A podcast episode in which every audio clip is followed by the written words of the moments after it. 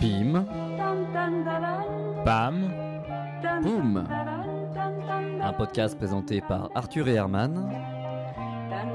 indispensable pour régresser en société.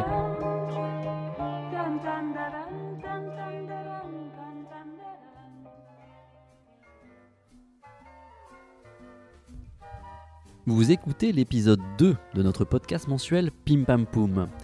Pim Pam Poum, c'est le nom du podcast. Mensuel, ça veut dire que ça sort chaque mois. Voilà, c'est pas, pas toujours le cas avec Pim Pam Poum, mais c'est en tout cas l'ambition, l'objectif. Chaque fois, on a un thème. Là, c'est l'idiotie. Si vous écoutez attentivement, vous verrez qu'on a une approche très souple du concept d'idiotie. Voilà. J'espère que vous avez bien tout compris, que tout est balisé. Là, on va pouvoir co- co- commencer dans quelques minutes. Herman, c'était très bien, très propre ce que vous Ah, avez mais- fait, mais j'ai exceptionnellement quelques réserves sur votre introduction. C'est Ah. c'est bien, je pense, de prendre l'auditeur par la main, mais tout lui expliquer comme ça, on insulte un peu son intelligence. Oui.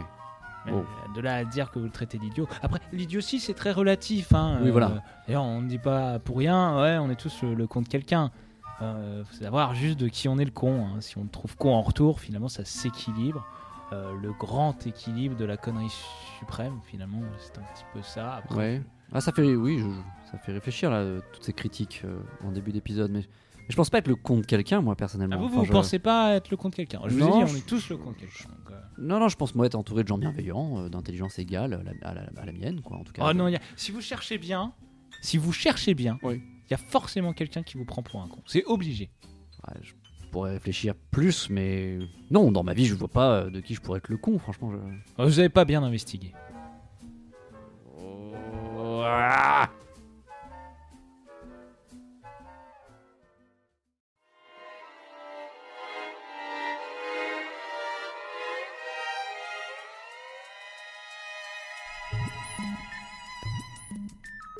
Aujourd'hui, dans Affaire fragile, un homme, un homme qui ne sait pas de qui il est l'idiot. C'est votre tu Car nous le savons tous, dès la naissance, nous sommes destinés à être le con de quelqu'un. Vous voulez une pastille? Mais en ce mois de février 2021, Herman, quadra bedonnant et aigri, qui dit exercer la profession de podcasteur, n'y croit pas.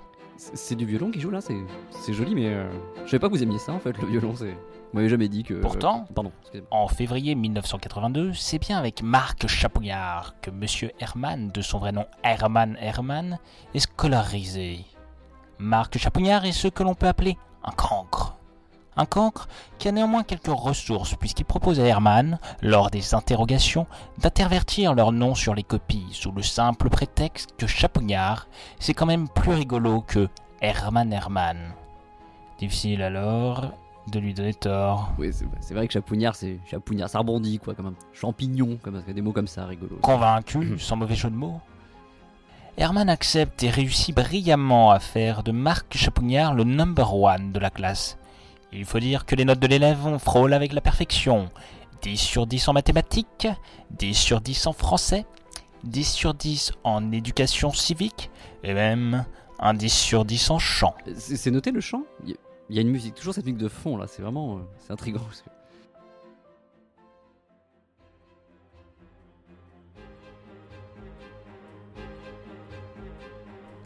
Marc Chapognard obtient alors les félicitations du jury et un petit bisou sur le pubis de la part de Marilyn, la plus belle de la classe. Il est alors promis à un grand destin, ce qui n'est pas le cas du petit Herman. Mais dans la vie comme dans la musique, tout n'est pas histoire de notes. Les années passent et durant son premier CDI d'hôte de caisse, Herman prend son courage à deux mains pour discuter salaire avec son patron de l'époque qui n'est autre que son ancien camarade de classe. J'ai nommé Monsieur Chapognard. Monsieur Chapognard qui n'hésite pas à lui proposer de réduire son salaire afin qu'il réussisse à coup sûr sa prochaine négociation salariale. Sans expérience dans le monde des affaires, Herman accepta cette diminution de 15 kg euros sur son salaire net et accepta de prendre en charge la partie SAV du magasin sur son temps libre. Bah, mathématiquement, ça tenait debout, hein. Franchement, vous auriez fait pareil, Arthur, j'en suis sûr. Donc, En euh, 1998, D'accord. Herman, jeune cadre dynamique, accepte la bien grande famille de sa compagne.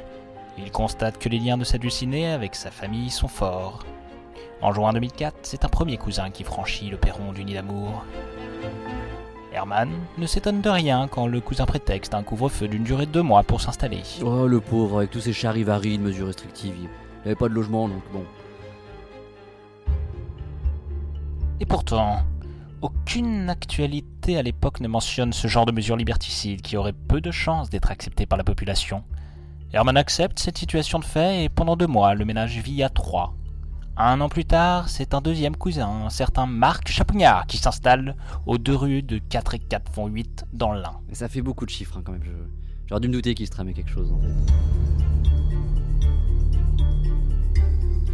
Pour la compagne d'Herman, c'est décidé. Marc aussi dormira dans le lit marital. Mais c'est à l'arrivée d'un troisième cousin lors d'un été caniculaire, comme on en subit de plus en plus dans le sud de la France, qu'Herman est invité à dormir sur le petit clic-clac du salon. Un canapé lit qui ne plie plus, contrairement à Herman. En fait, c'est le, le ressort qui est en dessous de la cheville d'attache qui a lâché. C'est un truc, c'est tout con, hein, c'est un truc tout bête, mais ça, ça clique, mais ça, ça ne claque plus. À partir de là, Herman n'occupe plus que le rez-de-chaussée de cette maison de deux étages. De nombreuses cousinades sont alors organisées. Tous les mardis soirs pendant plus de dix ans.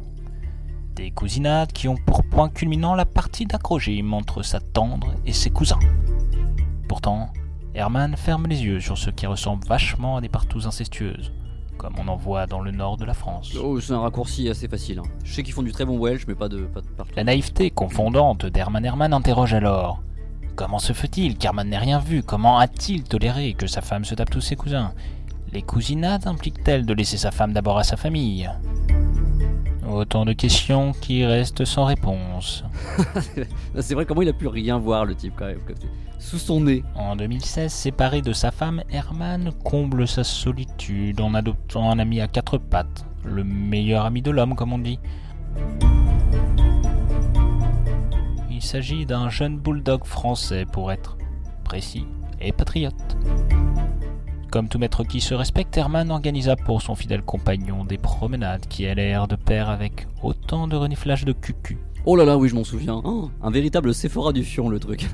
bon, je vous en prie, continuez. Les conquêtes canines du bulldog lubrique empêchèrent bientôt Herman de profiter de la quiétude du 10 mètres carrés. À l'image de la laisse qui les relie, les relations se tendent. Herman est donc invité à quitter les lieux et à trouver refuge au sein de la SPA la plus proche. Eh ben, celle de Marne la Gaillarde, j'étais très bien reçu. Hein. 3,5 étoiles sur TripAdvisor. Donc c'est quand même, euh, c'est quand même un- du, du standing. Aujourd'hui, Herman a rebondi et est désormais membre d'un duo de podcasteurs en vogue. Herman partage le micro avec son ami de toujours, qui n'est cette fois-ci pas Monsieur Chapugnard, mais bien le célèbre Arthur. Arthur Arthur, de son vrai nom. Partage qui ne trouve de limite que dans la répartition des revenus publicitaires, intégralement reversés à Arthur Arthur par la régie publicitaire Chapugnard Agency Worldwide Trading Co. Certainement une société internationale. Mais les gens vont retenir tout ce que vous dites là Vous lisez un prompteur? Comment ça marche? Tant de questions dans une simple vie. Non, parce qu'il y a beaucoup de vrai dans, dans ce que vous avez raconté, mais est-ce que ça veut forcément dire que je fus le con de quelqu'un à un moment donné de ma vie? Je, je ne crois pas. J'ai du mal à y voir une preuve irréfutable. hein.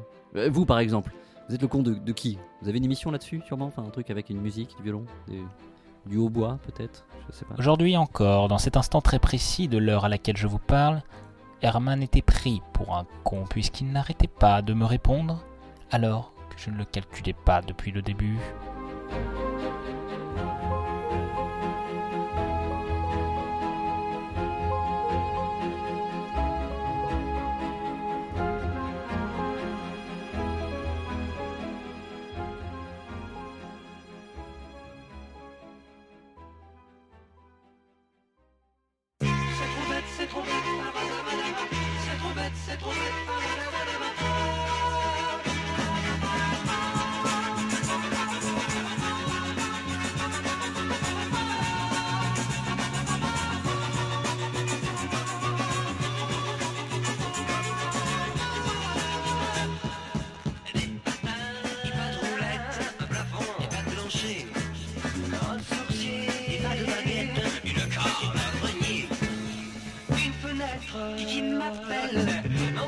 Chien l'appelle.